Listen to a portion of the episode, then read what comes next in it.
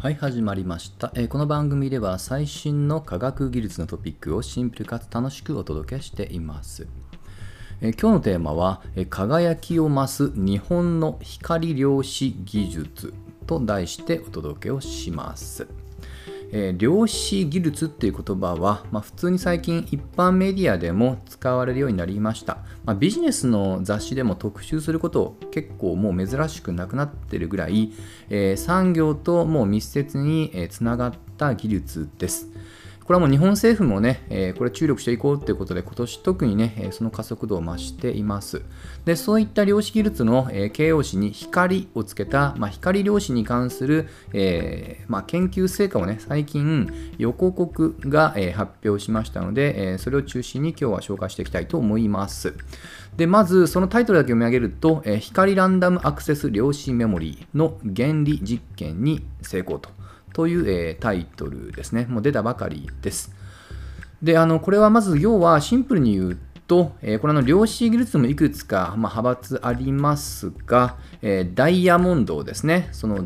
炭素でできたダイヤモンドを使って、その中の電子を、えー光を当てることでうまく、え制御に成功したという、まあ、実験成果だと思ってください。まあ、何を言ってるかちょっと分かんないと思うので、えーちょっとこの話をするには、えーそもそも量子技術と冒頭から連呼してますけど、まあ、何がすごいのかっていうところをちょっと念のため、えー触れた上で改めて説明した方がいいと思います。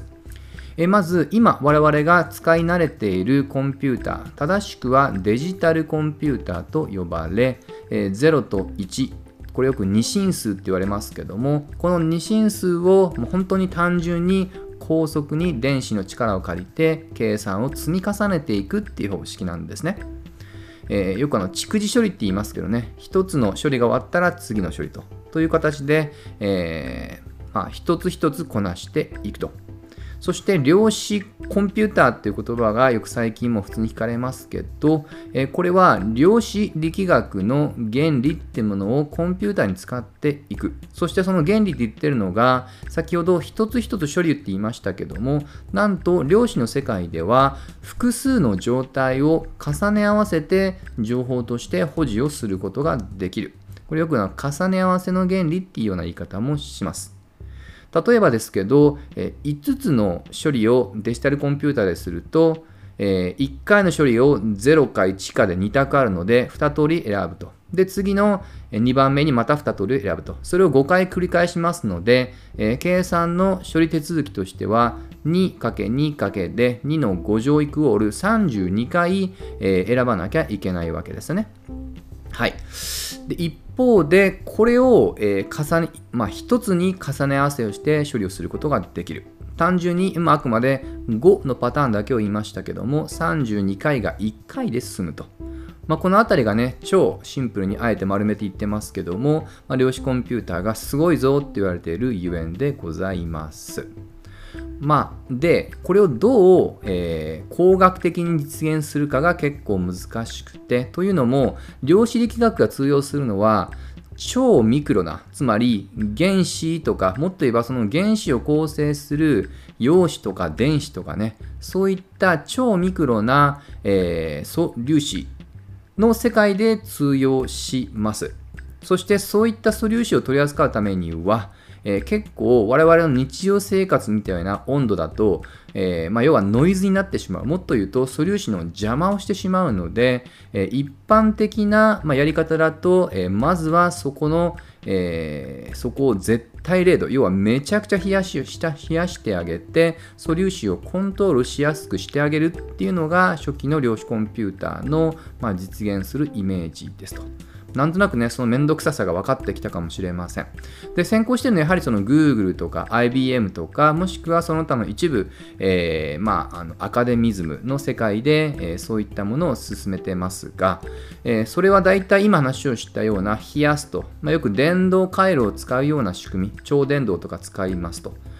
で他にも、えーイオンの力を借りたり半導体の特性を使ったりあとは光を使った方式っていうのもありまして実は日本が比較的強いのが最後の光を使った仕組みです。はいちょっとこの光の、具体的な方法論は割愛はしておきますが、まあ、要は光を使ったと思ってください。はい。で先ほど量子コンピューター、まあ、いいとこ取りをしましたけども、えー、要は重ね合わせをできるよだけではもちろん済まないわけです。当然ですけど、それはあくまで計算する過程はそれで一発で済むんですけど、計算結果をまた我々自身が確認をする必要性があるので、えー、ままた再び量子の世界から我々の現実世界に表現をし直さなきゃいけないんですね。そこで、えー、まあ、複合するときにエラー処理っていうのが出てきますので、まあ、そのあたりがその量子コンピューターの、まあ、一つの成功要因、まあ、難しさだと思ってください。はい。というのが、まずは量子コンピューターのおさらいです。で、話を戻すんですけど、この今回、横国大があのトライしたのは、まあ、光量子。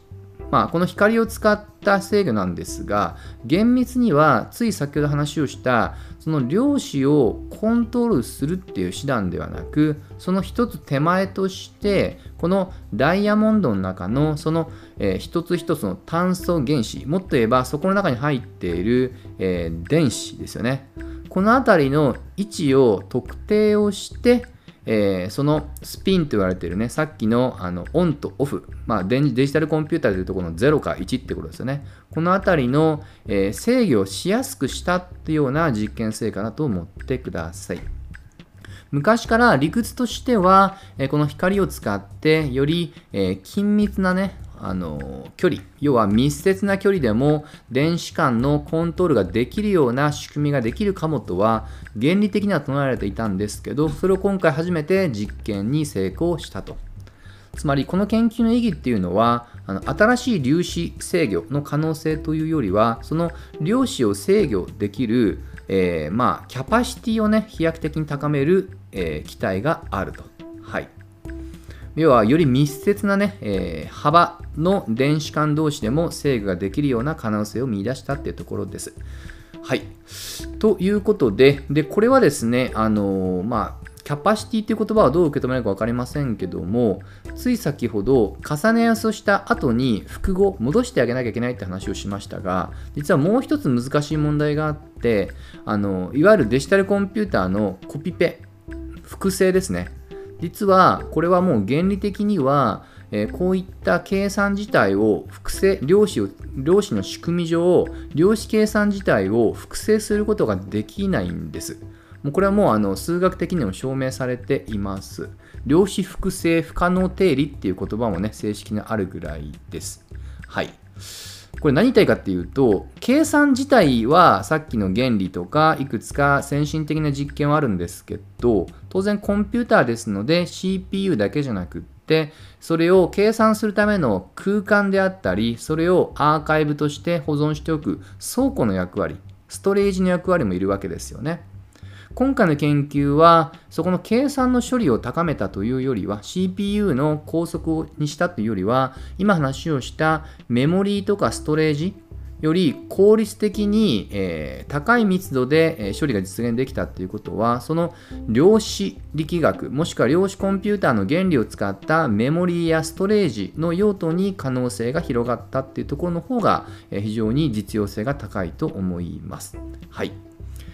で、ちょっと最後にですけども、今回は、えー、まあ、量子制御自体は通常の、それこそ電波とか、まあ、あのそういったも、従来の電磁波を使って制御を、まあ、しています。ただ、これはこれで、途中で触れた通り、日本の他の研究者の中で、光ってものを使った量子コントロール、制御っていうのは、えー、結構進んでますので、あのね、冒頭に国家自身もね、えー、国家産業政策としてって話もありましたが、これは安全保障っていう観点でも同様です。つまり、やはりこういったね、あのなかなか、まあ、あのセキュリティとかも最たるもんですけどもあの結構国家の、ね、安全を脅かすっていう観点に影響を与える技術とも言えますので、まあ、せっかくですのでねやっぱりそれぞれのいいとこ取りをして、まあ、オールジャパンでこの光っていうね我々の強みを結束をしたあの包括的な、まあ、量子技術の研究っていうものが、まあ、より今後進んでいけるといいのかなと、えー、個人的には思いました。